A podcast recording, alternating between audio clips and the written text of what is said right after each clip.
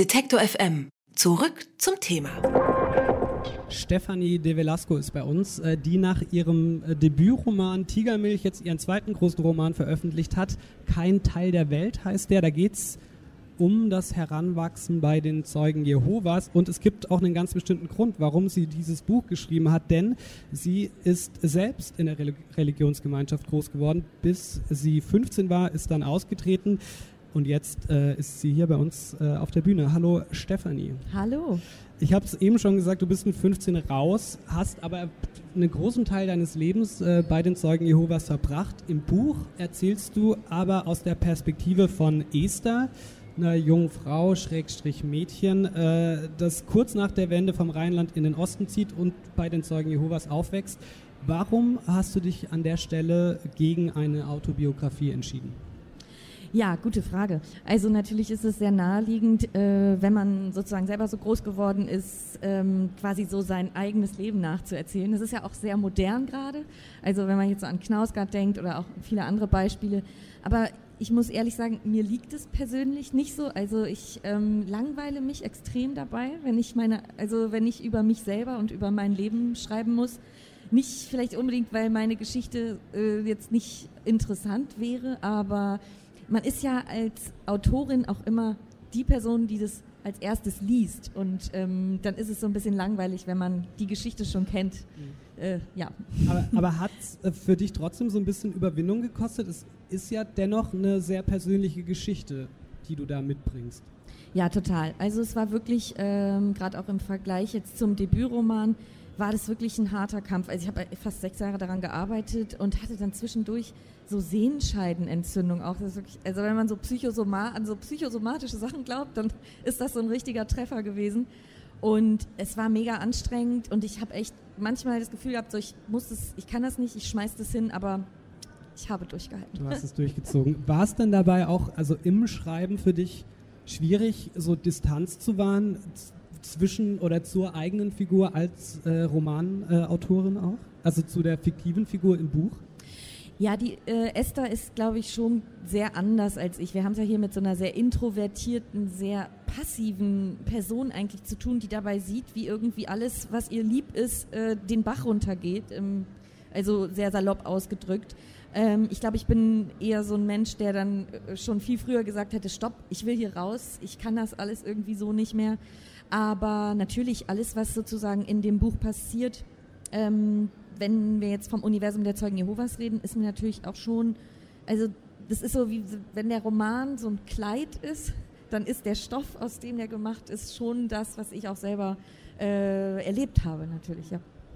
Du erzählst ja auch eine Emanzipationsgeschichte. Also die äh, Mädels oder diese Esther emanzipiert sich auch von den Zeugen Jehovas. Jetzt habe ich mich gefragt, Inwiefern unterscheidet sich denn so ein Loslösen vom Elternhaus von den Zeugen Jehovas ähm, von einer Emanzipation, äh, die jeder Jugendliche und jede Jugendliche in Deutschland durchlebt, die eben nicht bei den Zeugen Jehovas großgewachsen ist? Ja, keine Ahnung. Ich bin ja bei den Zeugen Jehovas groß geworden, deswegen weiß ich nicht, wie ähm, man sich sozusagen, wie das ist, in der Pubertät zu sein, ohne sich von dieser Religionsgemeinschaft zu lösen ich weiß nicht, ich denke ähm, manchmal jetzt, ich meine, ich bin jetzt 25 Jahre dort weg äh, und manchmal, also jetzt habe ich so viel Abstand dazu, dass ich manchmal so das Gefühl habe, ähm, dass es vielleicht für mich auch ein Stück weit leichter war, mich so selber zu finden oder irgendwie, wenn man in so einem rigorosen System groß wird, dann wird dir halt sehr schnell klar, was du eigentlich nicht möchtest. Und wenn du weißt, was du nicht möchtest, weißt du vielleicht auch leichter, was du willst. Also Freunde von mir, die so groß geworden sind mit so Eltern, so, ja, du kannst alles machen, was du möchtest, wir unterstützen dich und so. Da habe ich manchmal das Gefühl, die sind sowieso Schweine im Weltall, wissen gar nicht eigentlich, was sie genau wollen.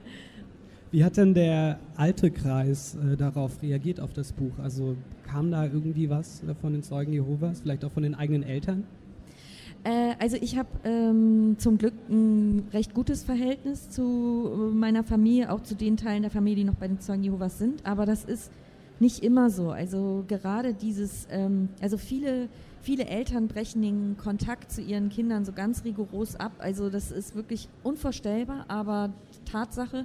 Und das ist natürlich auch ein großes Druckmittel, um eben diese Gemeinschaft nicht zu verlassen.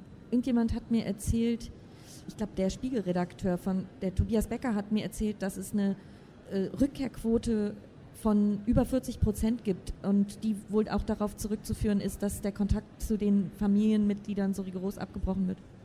Ja, ich hätte, ich darf, hätte gerne, gerne eine Zwischenfrage. Gerne. Ähm, Stefanie, du hast jetzt viel gesagt, das Wort rigoros. Und Zweimal, stimmt, ist mir ja. auch aufgefallen. ähm, Hätte das Lektorat rausgestrichen. Ich habe mich gefragt, das eine Wort, was ich mit den Zeugen Jehovas assoziiere, nicht weil ich es äh, mir tatsächlich zu eigen machen möchte, sondern weil es so ist, weil es mir da begegnet ist, wo mir die Zeugen Jehovas sonst auch begegnet sind, nämlich in, den, in der Mittelstufe des Gymnasiums höchstens noch, ist das Wort Sekte.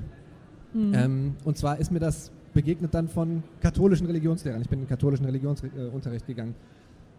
Würdest du das heute als Sekte bezeichnen, weil auch diese, diese Rückkehrquote ähm, ja in die Richtung so ein bisschen geht? Also ich würde die Zeugen Jehovas äh, explizit nicht als Sekte bezeichnen, nicht aus dem Grund, weil ich sie vielleicht nicht dafür halte, sondern weil die Zeugen Jehovas inzwischen eine Körperschaft des öffentlichen Rechts sind und äh, auch schon diverse ähm, Klagen ähm, sozusagen eingereicht haben, wenn äh, Menschen zum Beispiel von bestimmten Netzwerken oder auch in Sektenberatungen die Zeugen Jehovas als Sekte bezeichnet haben.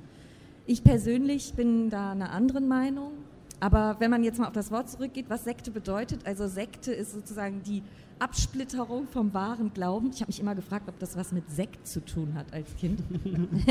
Vielleicht ist auch so Sekt als Fusel vom Wahren oder so.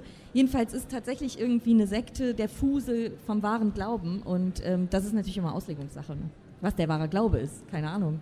Da, da würde ich auch noch gern äh, nachhaken ein bisschen. Ähm, Gab es denn für dich auch aus diesem Grund heraus, es gibt ja diese, diese Debatte, über die wir jetzt eben auch gesprochen haben, auch äh, über den persönlichen Bezug hinaus einen, einen Grund, dieses Buch zu schreiben?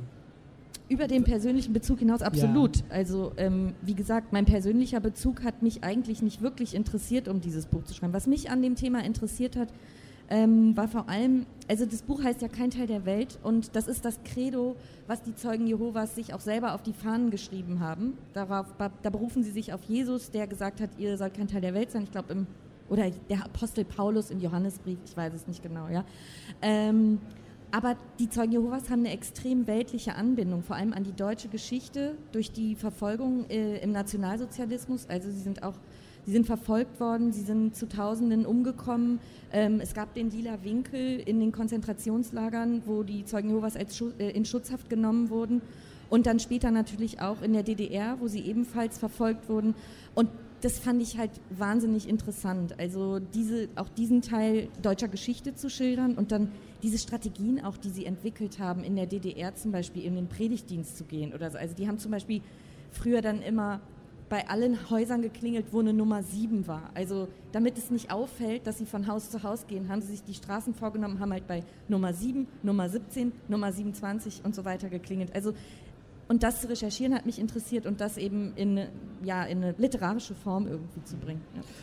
Nochmal zum Schluss ähm, zu deinem Ausstieg. Du warst damals 15, also noch nicht erwachsen. Hast du dir damals äh, Hilfe gewünscht oder hast du vielleicht Unterstützung bekommen von irgendwelchen Organisationen? Gibt es da etwas? Ähm, also ich hatte Unterstützung, aber das war eher so im privaten Umfeld von Freunden einfach. Und das ist ja auch etwas, was im Buch immer wieder auch eine Rolle spielt. Also die Rolle der Schulen, vor allem auch der Lehrer und Lehrerinnen. Ich habe den Eindruck, dass ähm, Lehrer und Lehrerinnen sehr überfordert sind mit dem Thema. Und ich finde es halt auch interessant, wenn man jetzt zum Beispiel guckt, wie sehr die sich einschießen auf so sehr konservativ, islamisch erzogene Kinder, Stichwort Schwimmunterricht und so weiter, wie wenig sozusagen da ähm, die Zeugen Jehovas eine Rolle spielen. Also ich will jetzt nicht, dass die sich da genauso drauf einschießen, aber ich finde es schon latent rassistisch natürlich und äh, auch ein Stück weit ignorant, die eine ähm, Gruppe so zu stigmatisieren, wo die meisten halt eigentlich, die meisten Muslime sehr moderat sind und eben aber so eine christlich-fundamentalistisch weiße Gruppe dazu haben, wo das eigentlich keine Rolle spielt, wo gesagt wird, so ja, sollen sie machen, wir leben in einem Land, in dem es Religionsfreiheit gibt. Wer äh, mehr wissen möchte über die Zeugen Jehovas und die Kindheit dort, der äh, sollte sich das Buch Kein Teil der Welt kaufen. Das ist erschienen äh, bei Kiepenheuer und Witsch, kostet 18,99 Euro. Vielen Dank dir, Stefanie, für den Besuch. Danke für die Einladung. Wer unser Angebot voranbringen möchte, hilft uns schon mit dem guten alten Weitersagen. Egal ob im Freundeskreis oder im sozialen Netzwerk Ihrer Wahl. Empfehlen Sie uns gern weiter.